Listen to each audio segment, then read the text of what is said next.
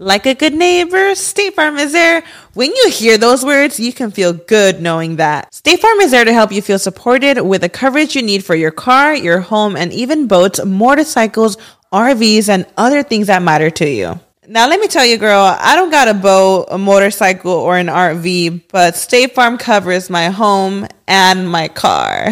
With a State Farm agent, you know someone is there to help protect your future by helping you choose the coverage you need. With so many coverage options, it feels good knowing you can find what fits for you. And you know what? Getting insurance can be so intimidating because you don't know exactly what you need. So having an agent that could help you with each step makes it so much easier.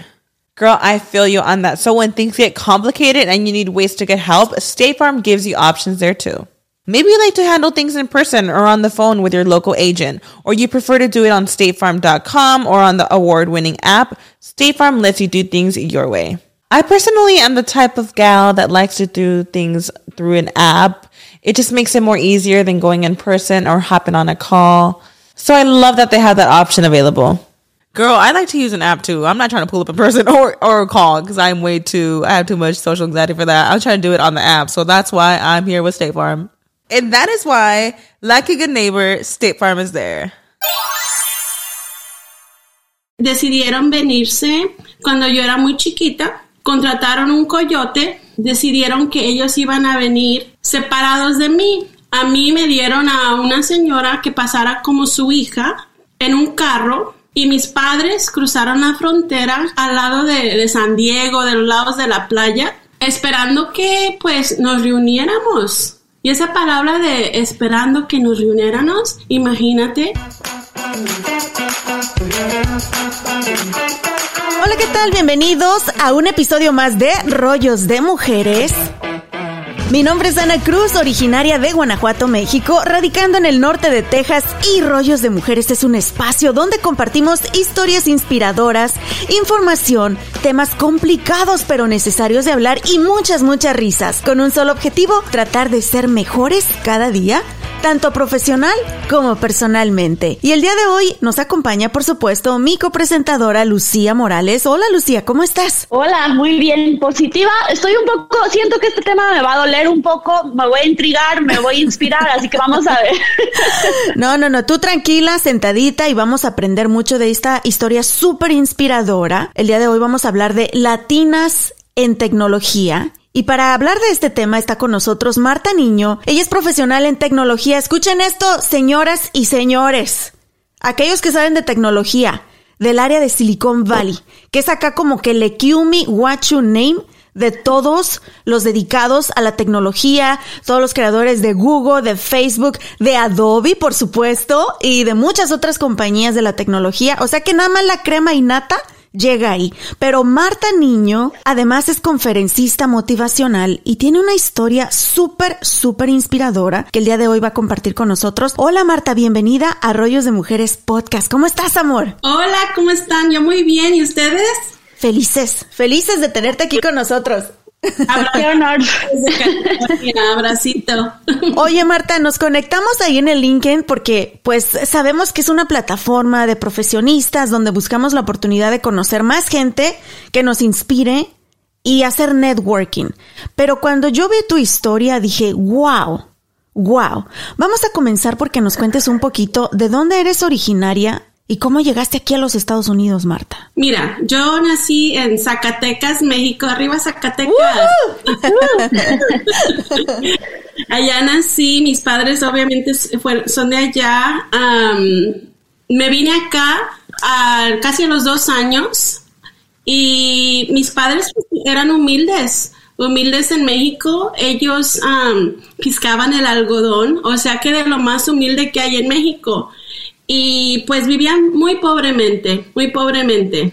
Pues yo nací en un rancho, muy orgullosa de, de donde nací, pero al nacer en el rancho, pues hay, hay, cosas que no tenemos que las otras personas tienen, tal cosas como agua, luz, cosas simples para vivir. Entonces mis padres, pues como la historia de muchos decidieron que pues era muy difícil y no iban a salir adelante si se quedaban en México y eh, decidieron venirse cuando yo era muy chiquita contrataron un coyote y ellos, como yo era chica, decidieron que ellos iban a venir separados de mí. A mí me dieron a una señora que pasara como su hija en un carro, en un carro, y mis padres cruzaron la frontera al lado de, San Diego, de los lados de la playa, esperando que pues nos reuniéramos y esa palabra de esperando que nos reuniéramos, imagínate, yo acá con otra persona, ellos acá con otras personas y ojalá y nos reuniéramos, yo era una niña, ¿verdad? Y pues, por gracia de Dios, todo nos salió bien y fuimos a Los Ángeles y ahí nos quedamos con una tía por unos días hasta que llegamos a el norte de California donde estaba mi abuelito. Y ahí es donde yo me crié en el norte de California. Marta, es que dices cosas que te lo juro que toda la gente que nos está escuchando se va a identificar con algo, porque eres una representante de la historia del inmigrante y más duro, el inmigrante ilegal. Y personalmente, mira, se me enchina la piel, Marta, porque a muchos nos da pena decirlo Muchos nos da miedo decirlo todavía porque todavía nuestra situación legal no es la adecuada en este país, pero es la realidad y a quien muchas familias han llorado que no han tenido la suerte como tú, Marta, que tus papis, como tú lo dijiste, con la esperanza de encontrarme del otro lado siendo una bebé. Cuando hablamos de pobreza de México, y es una realidad lo que tú dices, que las, casas no tenían electricidad, no tenían piso, y luego nos preguntan, ¿de, verdad estaba tan fea la situación en México que tus papis tuvieron que arriesgar sus vidas y la tuya al venir a este país? Sí, y sabes que esa es una diferencia, que la gente en otros países como los Estados Unidos, que son pobres, no saben lo que es ser pobre en otros países. El ser pobre en los Estados Unidos, te cuento, cuando nosotros llegamos a norte, aquí al norte de California, éramos pobres, éramos pobres, pero no tan pobres como lo que éramos en México, porque acá llegamos a un lugar, eh, una casita que tenía una recámara, una recámara, fíjate, y esta casita estaba toda rayada con malas palabras y, y pero tenía agua y teníamos luz, entonces yo, esto era como algo que ya íbamos subiendo para arriba, ¿verdad? Ya lo estábamos haciendo, por lo menos teníamos agua mis padres pues uh, consiguieron un trabajo haciendo lo que fuera, lo que fuera porque mis hay gente en México que son muy educadas y tienen muchas fortunas y todo, pero mis papás no eran de no vinieron de esas familias, mis papás son de los otros, ¿verdad? Entonces llegaron acá y pues obviamente les dijeron, tú, ustedes trabajen, ustedes no, no hagan complain, no se quejen con sus jefes porque tienen trabajito, ¿verdad? Entonces, silenciosamente hicieron esto por muchos, muchos años. Y en esa casita nosotros vivíamos bien, mi mamá plantaba tomatitos y, y plantaba cilantro y bueno, lo que fuera.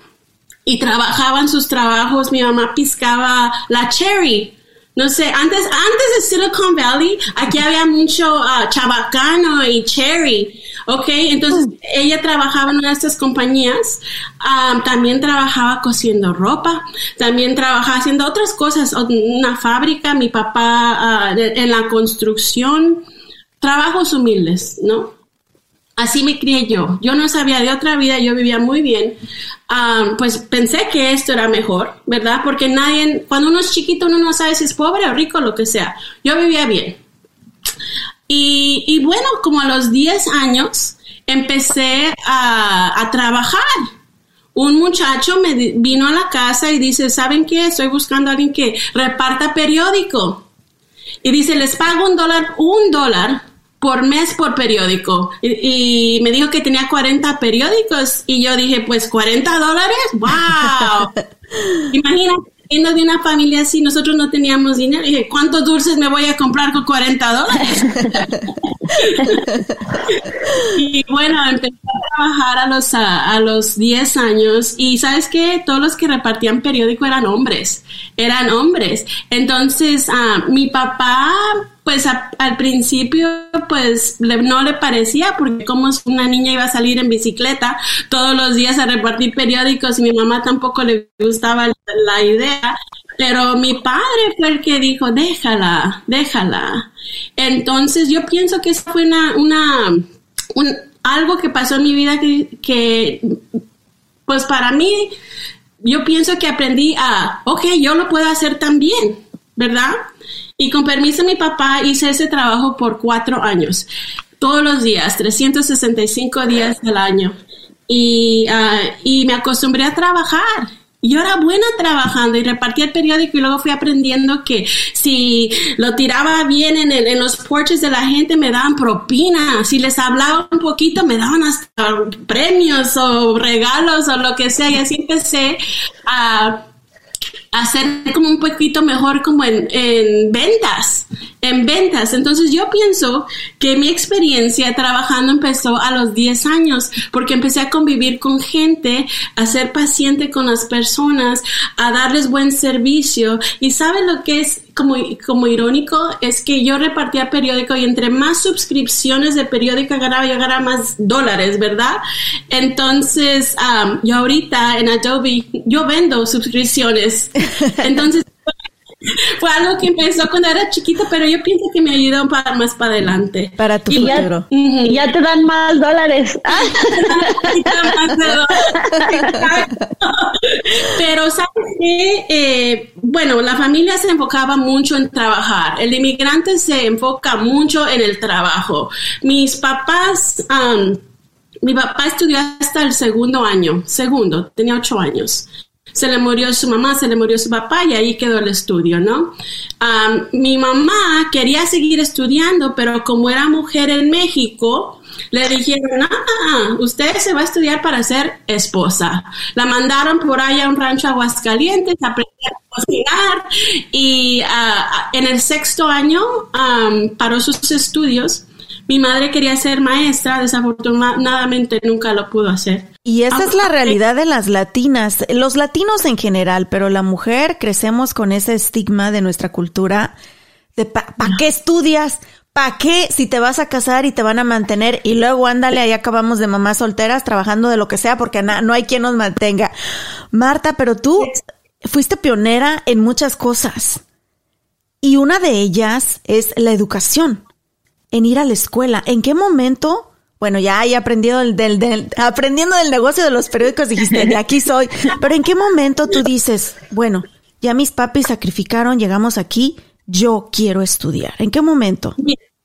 Mira, eso no fue tan fácil como bueno, no fue fácil porque yo trabajaba y, bueno, tiraba periódicos a los 14 años y a los 14 años ya estaba muy grandecita y, y los muchachos me chiflaban y ya era, ya era tiempo de parar, tirar periódico. Entonces mi mamá me decía, me dice, mija, están buscando gente en la compañía donde trabajo acá en el warehouse, vente a trabajar, te pagamos 3 dólares la hora, después de la escuela te vienes a trabajar.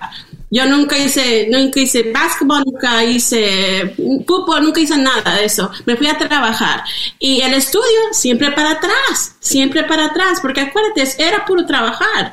Los papás miran el dólar, no saben que el estudio es una inversión que para largo plazo nos puede pagar hasta y a rato te cuento.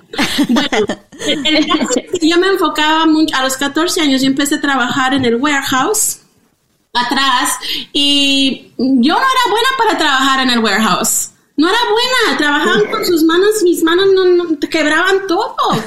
Y, la jefa, um, que era una mujer blanca, ojos azules, usaba sus perlas, una persona muy sofisticada, uh, le dijo a mi mamá, ¿sabes qué? Le voy a decir que venga a ayudarme en la oficina. Y en ese momento, esa mujer me cambió la vida. Ella se llama Beth se llamaba Beth, está en el cielo. Y dice, mija, ¿tú, ¿tú sabes hacer uh, typing? Y le dije, no, dice, aprende, toma esa clase en la, en la escuela, aprende, um, responde los teléfonos, hazme filing de estos papeles, ayúdame aquí en la oficina. Y así empecé yo, entré a la oficina. Y mi mamá trabajaba atrás en el warehouse. Yo en la oficina con mi cafecito, con mis donas, con lo que sea. Mi mamá atrás tomando breaks de 10 minutos cuando se los daban, yo los agarraba cuando quería y era como, pero yo cuando iba atrás a saludar a mi mamá, yo, yo sentía el orgullo de mi mamá, porque yo ya estaba en la oficina. Era la primera persona en la familia que había cruzado de algo frío, peo, donde los tenían ahí a la hora, a algo un poquito diferente. Y me abrió los ojos a otra vida. A otro mundo completamente. Otro mundo. Y, me gustó. claro. pues ahí había café y había donas. Todavía me gustan las donas. Oye, Marta, pero también hemos escuchado muchas historias donde hay gente buena, hay gente buena donde quiera que vamos y siempre hay alguien que cree en ti y que te da la oportunidad y en esta en este caso, como tú lo dices, esta señora te abrió a un mundo diferente ¿Te gustó? ¿Y qué dijiste? Pues esto es lo que quiero hacer, ya no quiero regresar al warehouse. ¿Cómo fue tu camino después de eso? Ok, entonces pues, sabes que yo estaba en high school todavía y yo no sabía nada de college. Nunca, no sabía nada de las universidades, no sabía que eh, eh, cuando estás en el 10 tienes que empezar a, enfocarte en los grados, cuando estás en el 11 tienes que empezar a... nadie me dijo de, nada de eso, porque mi mamá estudió hasta el sexto grado y mi papá hasta el segundo. Obviamente nadie me iba a decir esto, porque nadie en mi familia lo había vivido. Nadie lo había vivido. Y en la escuela había tantos muchachos que no se iban a enfocar en uno, entonces, cuando yo estaba en el 12 y todavía estaba trabajando en esta compañía, yo llegué a la escuela y me dice el principal de la escuela, ¿qué estás haciendo aquí? Yo dije, pues yo voy a la escuela aquí. no, le mandamos a tu mamá una cartita en el verano diciéndole que tú habías que tus grados no estaban muy bien, que tú habías perdido muchas clases y, yo le dije, pero ni me preguntaron por qué. Mi papá en ese entonces tenía cáncer. Cáncer del esófago y mañana es su cumpleaños. Oh, happy birthday. Sí, y, bueno, no me habían preguntado que porque yo, yo estaba perdiendo clases, mis grados no estaban bien y era porque yo tenía que trabajar. Yo yo tenía que trabajar. Y sí me gustaba y todo eso, pero la otra cosa era la necesidad. Claro. ¿Verdad? Nosotros necesitábamos ayudar a la familia. Y, bueno, el caso es de que me corrieron de la escuela, fíjate. De lo que se perdió esa escuela, Marta. Te aseguro que ahorita se están lamentando. Pero fíjate lo que pasó. Me corrieron de la escuela y me mandaron a una escuela donde, una, una escuela a continuación y no sé si, si, la gente sabe, pero esas escuelas son donde mandan a las personas que, que pierden mucha clase como yo o, tienen hijos a una son son niños y tienen hijos no mi hermano era uno de ellos mi hermano tuvo su hijo a los 14 años. Ahí estaba su mamá tenían un daycare había gangueros había de todo. Había muchachos que no tenían casa había de todos. Y mira, ¿sabes qué? Yo pienso que esta experiencia me hizo crecer bastante porque yo llegué y yo conocí a todos estos muchachos y estos muchachos no eran nada malo. No era, lo que pasa es que sus situaciones familiares eran eran difíciles y cuando uno tiene situaciones difíciles para es difícil para que la gente lo, entienda. Entonces uno de los counselors me sentó y me preguntó que qué estaba haciendo allí, ya yo le expliqué y, me, y, yo pues un poquito rebelde le dije, ah, es que pues perdí mucha clase. Bueno, el caso de que no le quería decir, ¿verdad? Y me dice, no, no, ¿por qué? ¿Por qué estás perdiendo mucha clase? ¿Por qué están tus grados así? Y bueno, ya me presionó hasta que yo le dije, no. Y, uh, y me dice, ¿Por, ¿pero por qué? Ya le expliqué lo de mi papá, le expliqué cómo vivíamos. Y me dice, no, no, no, no, no, hagamos un plan. Tú tienes que, eh, déjame ver tus grados y mis clases. Y bueno, y fue la otra vez que una persona buena se tomó el tiempo y me dijo, ¿sabes qué? Si tú te aplicas día, noche, fines de semana, cuando sea, Tú puedes regresar a la escuela, pero tienes que hacer esto y esto y esto y esto. Si lo haces, regresas. Si no, no. Y mira, e, el que se haya tomado el tiempo en nomás explicarme que había una esperanza. Sí. Yo, yo pues después tenía un dilema porque yo tenía que trabajar también, entonces le dije a mi jefa y me dice, no, tú acabas la escuela, es lo que dice y tú te vienes acá a trabajar los fines de semana, estás horas, lo que sea, y a ver cómo le hacemos. Entonces entre las dos personas, los angelitos, yo regresé en diciembre a la misma escuela donde me habían corrido. Hello, I'm back, I'm back. y no me voy. no me voy. No, un poquito terca. Regresé y, sabes qué, ah, en, en, junio gradué con mi clase ya a tiempo. Pero esa experiencia me enseñó bastante. Y, y bueno, el estudio también todavía no me había hablado de college, ¿ok? Nada de esto de college. Yo, yo cuando gradué me fui a trabajar con la señora y luego ya me fui a trabajar grande, tenía 18 años ya. Me dice, ¿puedes viajar? Le dije, mis papás no me dejan viajar. No, en las familias latinas inmigrantes es difícil dejar a la mujer viajar. Es, es difícil dejarle hacer cualquier cosa, Marta. baile que está en la esquina. mi jefa me está diciendo, vaya, hecho que está en Los Ángeles. Los Ángeles quedaba seis horas de mi casa. ¿Cómo te vas a ir? Eres una mujer, acuérdate. Y, me, bueno, al fin, porque yo trabajaba con mi mamá y la señora, la señora la convenció que yo iba a estar bien, lo que sea, pero mi mamá me dice, pero te quedas con tu tío en East LA. a cuatro horas de donde te tocaba chambear, pero ahí. En East LA me quedé en su sillón y, y ahí me fui a mi primer trade show y empecé como la vida de marketing, de la vida de ventas. Y lo hice por um, dos o tres años y luego la compañía en ese entonces, ya Silicon Valley ya estaba subiendo ya estaban abriendo compañías y empezaba todo ese rollo, estaban quitando los, los files de Cherry, de Chabacán, todos esos files tan bonitos y los estaban reemplazando con, con compañías. Ah, bueno, la, compañía donde yo trabajaba se fue para México, se fue para Nogales, porque pues el labor allá era más barato, ¿no? Y me preguntaron que si yo me iba a ir también y, y yo les dije que no, le dije que no porque yo tenía que quedarme con mi mamá y, y, bueno, fue la primera vez que yo estaba desempleada desde los 10 años. ¡Wow! ¡Qué irresponsable, Marta! ¿Qué voy a hacer? Y sabes que uno de los señores ahí, la señora ella era muy eh, eh, buena, obviamente, pero había un señor ahí que me dice, yo no sé qué vas a hacer. Tú no sabes hacer nada más. Tú no sabes hacer nada más.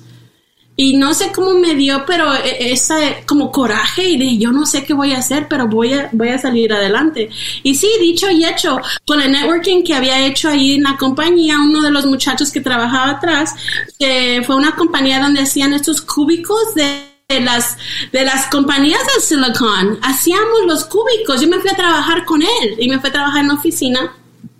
Y uh, y fue yo empecé haciendo cúbicos antes de estar en ellos. De usar uno de ellos. Ajá. Usar uno de ellos. Pero qué orgullo, eh, ¿no, Marta? Qué, qué, qué orgullo, de verdad. ¿Sabes qué me encanta de todo lo que nos estás diciendo? Que cualquier situación que para cualquier otra persona hubiera sido una excusa para hacerse la víctima, cualquier situación que te pasó, que fueron bien difíciles, tú lo tornaste en fuerza fuerza interna para tú seguirle echando ganas y luchar por cosas más grandes, Marta. Y mira, yo no pensé que eso era nada grande, yo pensé que eso era la vida. En realidad, yo esta historia la estoy contando apenas hace dos años y medio. Yo tengo casi 50 años y, y yo no pensé que era un big deal. La familia, las familias no hablan de esto. Las familias no hablan de sus historias de migrante, no hablan de sus pobrezas, no hablan de todas estas cosas que tienen que sufrir para salir adelante y cuando yo tuve una oportunidad en la compañía de trabajo, que es Adobe, eh, la compañía de, que hace Photoshop, somos 22 mil empleados. Y bueno, yo le estaba dando el tour Ah, de, las de la compañía unos muchachos que venían de los files, files acá de Salinas. No sé si han escuchado de Salinas, pero ahí es donde hay fresa, hay lechuga y bueno, trabajan en esta uh, agricultura y ellos vinieron a ver cómo era una compañía de Silicon Valley. Y yo a la hora del lonche yo lo que hacía para mis breaks era darle tour a los muchachos que venían y a mí me gusta platicar obviamente, pero me gusta enseñar, yo estoy muy orgullosa del trabajo. Entonces yo, yo daba esos tours y uno de los muchachos voltea a mí y me dice, pero ¿cómo es que yo? yo y ellos no sabían mi historia, incluso yo nunca la había contado. Me dice, yo no, yo no, yo no creo que, que yo puede estar en esa compañía, como una persona que viene donde vengo yo va a estar en una compañía así. Mm. Y fue en ese instante, ese instante, donde le dije, no, mijo, déjame contarte una historia. Ah. Y es cuando yo le conté de dónde venía, le conté mi, ah, mi situación y bueno, creo que le di un poquito de esperanza. Y es ahí donde yo decidí que mi historia era más que mi historia. La tenía que escuchar otras personas para que ellos creyeran que también puede estar en compañía. Yo no nada más, yo no nada más estaba dando un tour, yo trabajaba allí. Yo estaba en marketing en el Silicon Valley por 25 años y yo nunca pensé que era un big deal. Yo nunca pensé que era un big deal. Y te digo, hasta que escuché a estos muchachos que decían que ellos pensaban que no podían. Y es cuando dije, no, Y como a los dos, tres meses, mira lo que es la, lo que es el universo. Ah, llegó algo en Adobe y estaban haciendo una conferencia de diversidad y decía, si tienen una historia de diversidad, uh, escriban las 300 palabras y serían ah, aplicables para estar enfrente de 1200 ejecutivos y pueden, y pueden platicar para que la gente los conozca, para que eh, eh, aprendan su historia. Y sabes qué, yo pensé, si supieran mi historia, si supieran mi historia y me quedé con la duda porque nosotros nunca hablamos de nuestra historia. Y mira, la gente que trabaja alrededor de mí va a Harvard, va a Stanford, va a Yale, va a escuelas muy grandes y yo, y yo vengo de rancho y muy apenas me, me, querían en la escuela y allá estaba con ellos, entre ellos. Latina, inmigrante, mujer en tecnología que también es difícil todavía, es una realidad muy difícil, pero Marta, tú lo lograste. Me gustaría que nos cuentes ¿Cómo elegiste trabajar en tecnología? ¿Qué tan difícil es para las mujeres estar en el campo de la tecnología? Y bueno, eso nos lo cuentas a continuación, ¿te parece? Listo. Big Mammoth Cajun Fest regresa a Traders Village el 23 y 24 de abril. Ven a disfrutar de música en vivo a partir de las 12 del mediodía y de auténtica comida cajún, con los favoritos tradicionales de Luisiana como el etouffee de camarones, gumbo de camarones y cientos de libras de cangrejo hervido picante. Traders Village tiene una gran selección de atracciones en el parque de diversiones para que la pases bonito con toda la familia y puedan comprarle a los nenes una pulserita para que se puedan subir a todos los juegos mecánicos durante todo el día por tan solo $13.99. Traders Village está ubicado en la Mayfield Road justo al lado de la autopista 360 en Grand Prairie. La entrada es gratis y el estacionamiento cuesta tan solo 5 dólares. Ahora escuchemos las noticias más importantes de la semana con Juanita Hernández. ¿Qué tal familia? Yo soy Juanita Hernández con otro breve informativo. Vamos a iniciar de inmediato y es que los cargos que enfrentaba el Deseo Herrera, la joven hispana de 26 años, quien fue arrestada y acusada de asesinato luego de supuestamente provocarse un aborto, han sido retirados según indicó la oficina del alguacil del condado Star al sur de Texas. Según informes, el jueves 7 de abril, Herrera fue a un hospital al sufrir un aborto espontáneo. Ahí los médicos llamaron a la policía y fue arrestada. Los registros indican que la joven hispana pagó una fianza de medio millón de dólares y fue puesta en libertad el sábado 9 de abril. Ahora, el fiscal general de ese condado reiteró que con la desestimación de este caso espera que se aclare que Herrera no cometió un acto criminal bajo la ley del estado de Texas. Y en otras noticias, con un total de 62 millones de pasajeros, el Aeropuerto Internacional de Dallas-Fort Worth fue el segundo con más tráfico en 2021 según el Consejo Internacional de Aeropuertos. Este fue un aumento del 59% con respecto al año 2020. Ahora sí, usted está bien informado. Regresamos con más de Rollos de Mujeres. Si tenemos un terreno, podemos probar a plantar la semilla del aguacate y seguramente el árbol comenzará a crecer. Pero para que empiece a dar frutos tenemos que tener mucha paciencia, ya que suele tardar entre 7 y 10 años. Mejor te invito a que visites nuestro departamento de frutas y verduras, ya que esta semana tenemos los aguacates de México a 3 por un dólar. Además, las uvas rojas sin semillas a 99 centavos la libra, la piña dorada y grande a 1.99 cada una y los elotes tiernos a 3 por un dólar, hasta agotar existencias. Promoción válida del 13 al 19 de abril del 2022.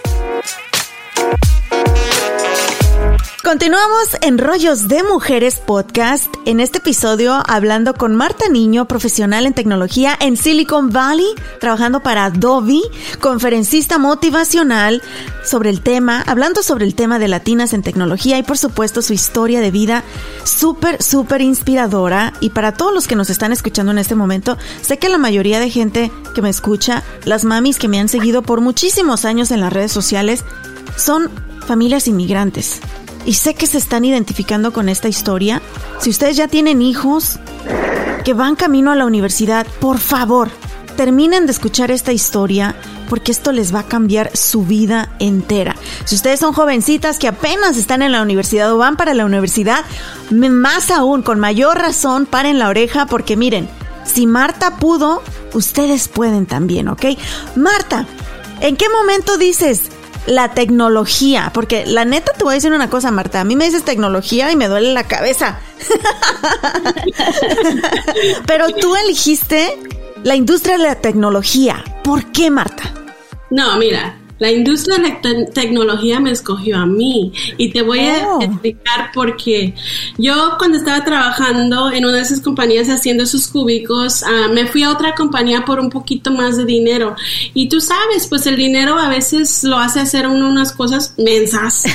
Y me, me- me pagaban un poquito más, aunque yo trabajaba en una compañía donde me querían mucho, am, nunca me haya ido. Nunca me haya ido, porque me fui a hacer otra- compañía y me fui a trabajar por un tipo que no le gustaba cómo usaba mis vestidos.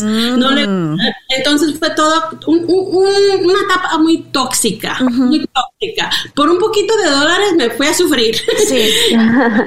y bueno, aprendí mi lección y le dije que, que ya no podía trabajar allí y fue la segunda vez que me quedé sin trabajo. y le llamé a una de esas compañías y en ese entonces no había computadoras, era cuando había dinosaurios en este mundo. Y, y le llamé a una de esas compañías que era como agencia temporal, le dije, consígame trabajo. Y me dijeron, pues hay un trabajo que ah, paga 15 dólares la hora, en esos entonces era un montón. Y yo dije, listo, ¿cuándo? ¿Dónde? Y dijeron que esta compañía era de, bueno, yo escuché sand, como arena, Ajá. sand, ¿ok? Y cuando yo llegué a la compañía era sound, como sonido. Y era una compañía de tecnología donde le ponen el sonido a las computadoras. Y es así como yo entré a la industria de tecnología, indirectamente y por sorda. eh, empecé, pero sabes que si me hayan dicho, vas a entrar a la industria de tecnología, así muy seriamente, yo me había asustado. Yo me había asustado porque yo no tenía ni degree, no había graduado del colegio, aunque tom- había tomado unas clases aquí y allá, me haya asustado. Y el caso de que no me haya asustado, yo creo, creo que eso fue lo que me hizo salir adelante. Y yo llegué allí y pues, pues no vamos a vender arena, pero vamos a vender sonido. No sé cómo hacer esto, porque nunca nadie lo había hecho. La industria de tecnología era nueva. Yo necesitaba trabajo y mira, eh, en esa compañía encontré gente muy buena, otra vez que me enseñaron y qué bueno que nadie me, me asustó. Qué bueno que nadie me asustó y me dijo, "Hola, el- tienes que saber computadoras, tienes que hacer esto. No, lo que tienes que hacer es trabajar. Lo que tienes que hacer es hablar bonito con la gente. Lo que tienes que hacer es ayudarle a las personas a que sus trabajos de ellos sean menos difíciles otra vez lo que yo aprendí en, en este trabajo donde me aceptaron muy bien ah, y por tres o cuatro años yo trabajé allí hasta que yo, llegó un punto donde yo miraba que la gente la estaban subiendo de, de, lo están promoviendo y a mí no me estaba promoviendo. Y yo dije, ah, es porque no tengo mi degree. Bueno, yo, yo eso me, metí, me metí eso en la cabeza porque yo no había graduado de, del colegio, ¿no? Entonces fue una, una, situación donde dije, ok, como el señor del, del high school me hizo, voy a ver cuánto tienes y a ver cuánto te falta y así me hice con el colegio fui a ver cuánto tenía y cuánto me faltaba. Me faltaban seis meses, 30 unidades y me fui a la universidad más rápido que podía. Paré mi trabajo en, en esa compañía y por seis meses me fui a estudiar los fines de semana, la mañana, la nochecita, igualito que en high school. Y a los seis meses ya había terminado mi college. Wow. Tenía 26 años, no eran 22 años como la demás gente. O sea que nunca es tarde. Pero lo que aprendí con todo esto es de que es bonito, es bonito no tener que explicarse por qué uno no tiene degrees. Es bonito uh, aprender de la gente, es bonito hacer networking de la gente con que trabaja porque una de esas personas donde yo, yo, una de mis jefas, uh, me dice, ¿sabes que están contratando acá en esta otra compañía? Hacían uh, teléfonos, estaban haciendo teléfonos. No era Apple porque había otra compañía que se llamaba Handspring. En ese entonces los teléfonos eran así de grandes como un ladrillo. Sí, sí, recuerdo. no, pero esto era antes, le ponían una cosa arriba de un, una cosa que parecía un ladrillo y esto luego se convertía en un teléfono y a lo mismo le sacaban esa cosa, le ponían una cámara y era ahora un teléfono con cámara. So, um, pero por medio de esta persona networking, ¿verdad? Me consiguió el otro trabajo. Ya en el otro trabajo ya tenía el checkmark que había graduado de college. Y acuérdate, yo nunca había hecho teléfonos móviles, nunca había hecho sonido de computadoras. Yo ni sé la tecnología, lo que sé, hay mucho trabajo en tecnología y no la tiene uno que saber, Anita. Es la otra cosa. La gente piensa que en la industria de computadoras uno tiene que saber usarlas. No, uh -uh. hay tantos trabajos, diseñadores, hay gente que, que, maneja conferencias, hay gente que, uh, um, bueno, vende, hay gente que hace marketing y hay gente ingeniera, sí, que sabe la tecnología, pero no toda, no toda. Y bueno, yo me fui metiendo en este mundo y luego esa compañía, um, a los dos, tres años empezó Apple, Apple con su iPhone. Y bueno, la de compañía de nosotros se fue para abajo. Y otra jefa dentro de esa compañía se fue a Adobe. Se fue a Adobe. Y, pero yo tenía siete meses de embarazo. ¿Siete? Seis. Bueno, el caso de que estaba embarazada y ni modo de ir a trabajar con una panza por acá, ¿no?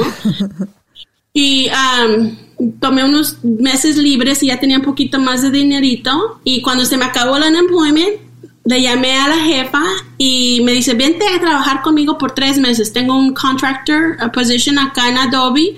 Uh, ayúdanos a hacer lo que sea. Acuérdense, uno no tiene que saber hacer la cosa específicamente como es. Lo que tienen que hacer es saber aprender y ya, estando dentro del trabajo, ya uno se va, va averiguando cómo hacer el trabajo, porque a veces yo miro que las mujeres específicamente quieren que todo sea, lo sepan hacer exactamente. Y no es así. Lo, lo que tenemos que hacer es saber cómo aprender, adaptarse y adaptándose, ok, ya voy a hacer. Ese es el 90%. El 10% es las cosas específicas. Sí. Y bueno, mis tres meses se han convertido en 18 años en Adobe ahorita. Wow. wow. Marta, ¿qué estudiaste para la gente que nos escucha? Sí, um, business. Estudié business.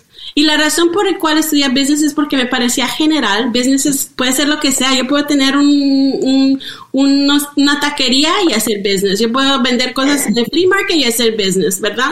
Entonces yo dije, voy a estudiar business, es general y me puedo meter, meter a cualquier industria. Um, y luego agarré un, un, bueno, un minor en marketing, so business marketing es lo que estudié. Y además increíble porque siento que, por ejemplo, en la comunidad latina solo hay un 2% eh, que trabaja en tecnología, porque yo, y yo estoy, yo era parte de ese error, era como, no, no tengo los lentes, ni la computadora, ni el nerd side en mí, pero ya que empiezas a ver, como dices, hay muchísimos trabajos y o sea, es impresionante. Ya, y yo no creo que yo sea un nerd. Yo creo que sí, pero no eres la típica nerd de lentes. Pero Marta, con todo lo que has, eh, ahora sí que con todas las barreras que has tumbado, yo no sé cómo le llamarías entonces. Pero también, Marta, tú dinos, eh, aquí vamos a hablar sin pelos en la lengua y este es un espacio para que las que nos están escuchando digan, ahí encuentro la información que he andado buscando. Es verdad y yo, nosotros venimos de, de, de, medios tradicionales, radio, televisión. La neta, no pagan bien, Marta. No pagan bien. Nos fregamos bien bonito. No paga bien, ¿eh? Era lo que te iba a decir, porque ahorita que mi hijo tiene 12 años y le encanta o lo que es tecnología o dice que quiere ser doctor, mi esposo y yo nos pusimos a hacer research, investigación. El campo de la tecnología es el mejor pagado en este momento. ¿Es verdad, Marta? Y sabes que es sí, es bien pagado, pero depende también, porque si vives aquí en Silicon Valley también es muy caro vivir, ¿no? Sí. Pero sí, hay ingenieros que les pagan 200, 300 mil dólares al año. Sí. Entonces, o hasta más, dependiendo de qué clase de, de trabajo haces. A mí te, me pagan muy Te digo cuánto me pagaban, Marta. Porque aquí dijimos que vamos a decir, empecé ganando, escucha esto, 18 mil dólares al año siendo copresentadora de un show de radio en Dallas Fort Worth, que es el mercado número 4 o el número 5 en todo el país. Yeah. Y cuando hablamos de salarios de arriba de 100 mil dólares, para mí es como que el sueño. Pero por eso es importante que la gente sepa, que comuniquemos, que hablemos de salarios, que no nos dé vergüenza y no nos dé miedo y tampoco seamos envidiosas, Marta. No, no, no, toca compartir esa información y si hay oportunidades, compartir las oportunidades también. Mira, ahorita Adobe tiene dos mil trabajos, dos mil trabajos. Te apuesto que la mayoría pagan más de 100 mil dólares, ¿ok? La hora, digo, al año. Lucía me va a dejar, Lucía va a renunciar al podcast. Mira, lo que yo he aprendido en mis 50 años de vida casi es que uno también tiene que hacer lo que le gusta. Mira, si te gusta presentar, presenta. Si te gusta ser pintora, pinta. Porque también yo he visto mucha gente también en la industria que tampoco les gusta y, ellos hayan hecho otra cosa, hayan sido doctores, lo que sea. Pero hagan lo que les gusta. Y mira, a mí me gusta mucho, me gustaba mucho estar en el mundo ese de, de trade shows y de marketing y me gustaba mucho ser creativa y por eso me quedé en la industria de tecnología porque me gustaba. Si no me había salido desde hace rato también. Entonces, esa es otra cosa que yo digo, y yo tengo dos hijas, una de 19 y una de 16, y yo les digo, hagan lo que les gusta, el dinero viene, porque si hacen lo que les gusta, va a venir porque lo van a hacer con ganas y lo van a hacer con corazón. ¿Cómo crees que vamos a poder romper ese ciclo? Porque los latinos nos pagan más por servicio, o sea, por trabajar en el McDonald's, en todos esos, y no tanto lo profesional. ¿Cómo podemos romper ese ciclo para poder romper la barrera? Mira, tú dijiste que, y es cierto, el, solo el 2 o 3% de latinos hay en la industria de tecnología.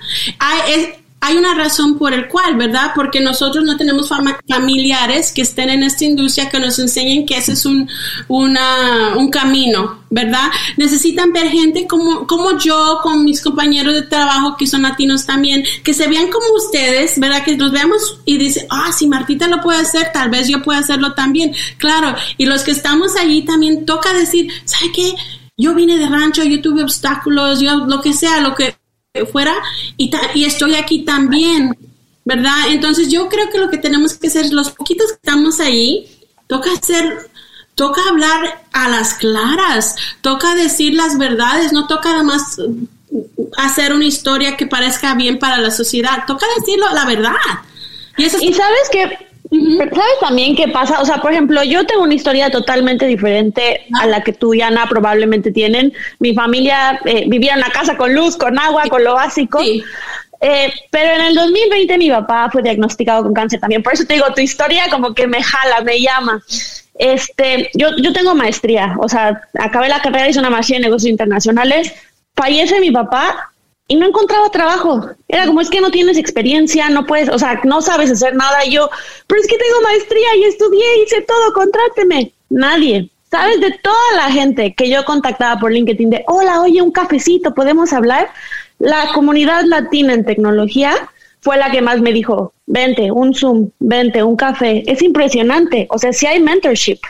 Hay mentorship, pero lo tiene uno que buscar también y tiene uno que también ser, um, saber cómo hacer networking y nosotros los latinos sabemos cómo hacer networking. Te digo que yo, una de las vicepresidentas de Adobe es una de las señoras con que yo trabajaba hace 26 años. ¿ok?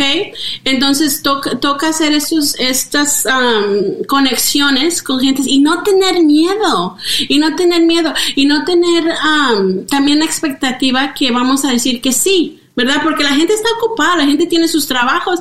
Tú escríbele a 10, a 100, a 200. Te digo que yo también estaba tratando de aprender otras cosas nuevas en mi viejeda y um, y le estoy escribiendo a gente y hay gente que me responde, hay gente que no, y uno tiene que estar, ok, no me respondió, ni modo, voy a hablar con esta persona. Y hasta que una persona después hable con uno y, y, pregúntales a las claras, uno no tiene que tener pena, ¿sabes qué? Me gusta como lo que has hecho en tu vida, cuéntame un poquito de ella. Dame 10 minutos. Tienes, bueno, el caso es de que uno toca utilizar esas cosas que tenemos, yo creo, por en la sangre. Somos muy platicadores y somos muy social, pero nos da mucha pena porque a veces miramos que las personas son mejores estudiadas o son blancas o vienen de otro estatus que nosotros pensamos que somos menos que.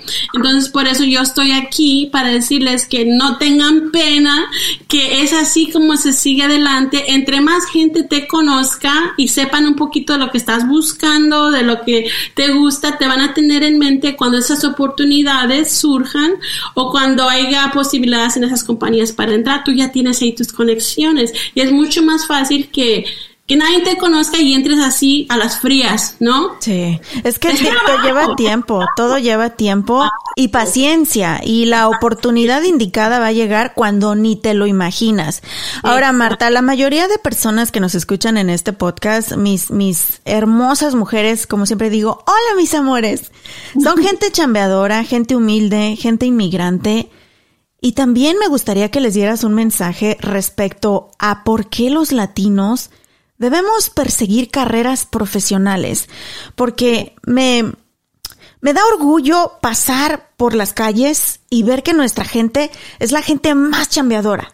Diles un mensaje a nuestras, a nuestras mamis, a nuestros papis que están escuchando. Claro que sí. Mira, por mi experiencia, lo que yo, yo, lo que yo he notado en mi vida es de que primeramente, como dijiste, no nos enfocamos en, en, las carreras, ¿no? Nos enfocamos en el trabajo que tenemos que hacer, en ese roof que tenemos que arreglar, en ese jardín que tenemos que arreglar, en el restaurante donde tenemos que trabajar, lo que sea, y lo hacemos y lo hacemos con ganas y subimos.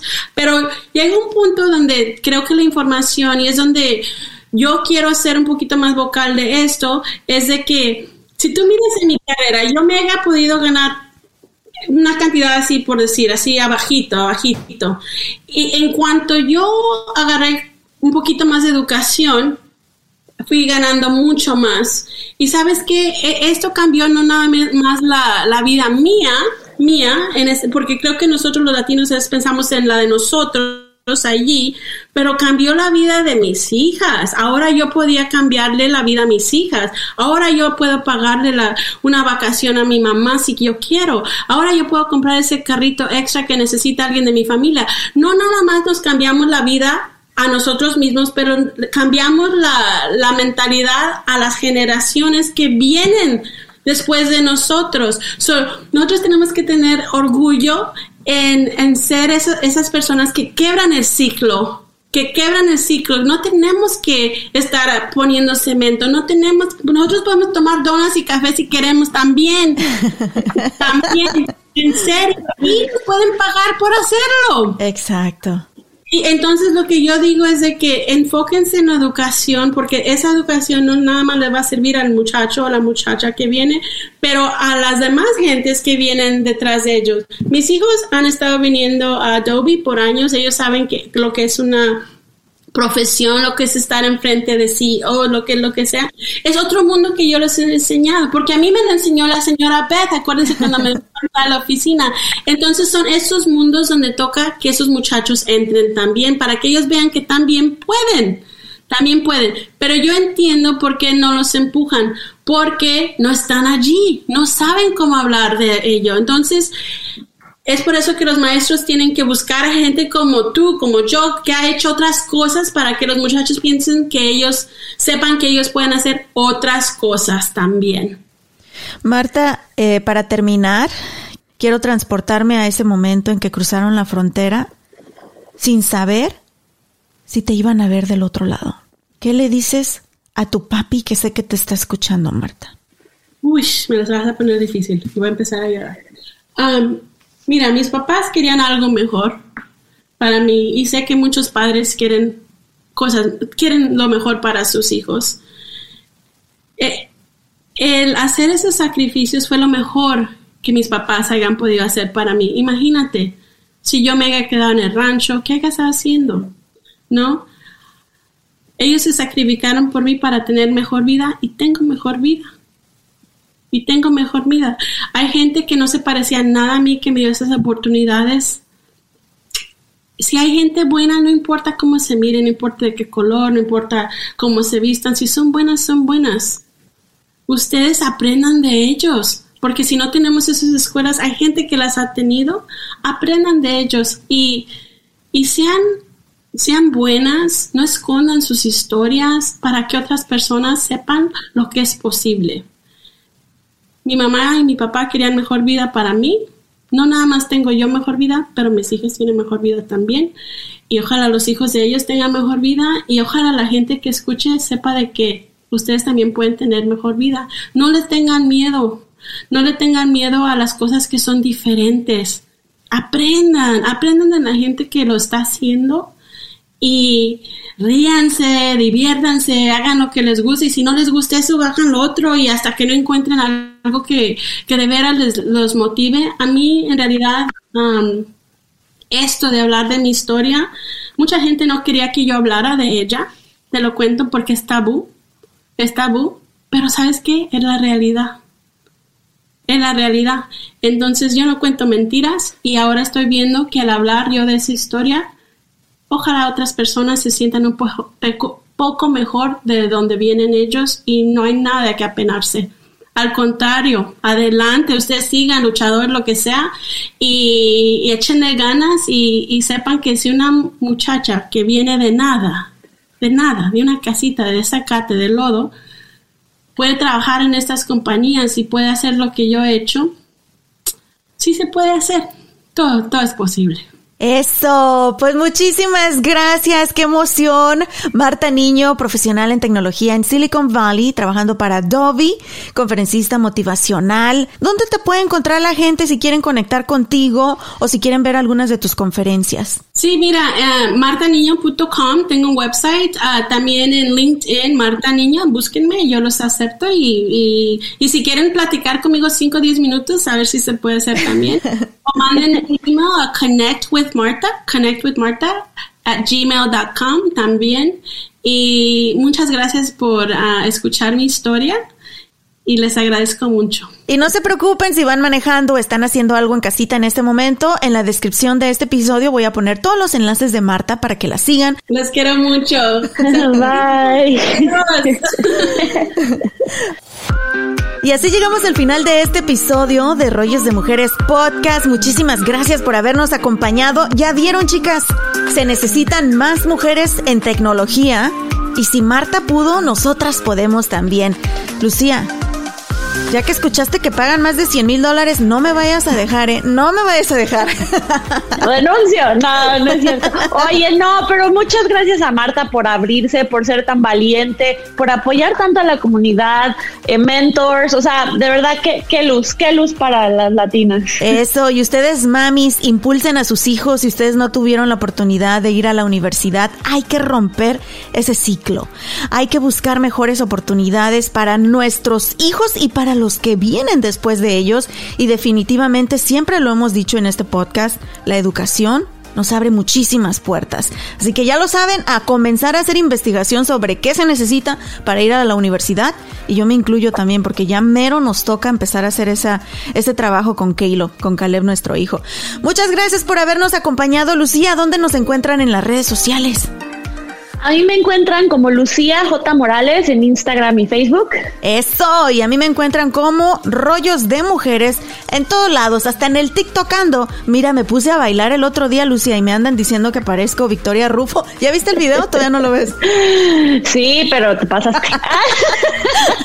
no importa, ustedes ahí critíquenme, pero síganme, por favor. Rollos de mujeres en todos lados. Y también nos encuentran en Instagram como arroba rollos de mujeres podcast. Tenemos una cita el próximo martes. Los queremos mucho. Y a la escuela, estudiar. ¡Ey! ¡Vámonos! Tienes una maestría, Lucia, pero no descartes una segunda. Hombre, ya, yo una. Mejor me caso. que te estoy diciendo que estudies, pues. Vámonos. Vámonos ya.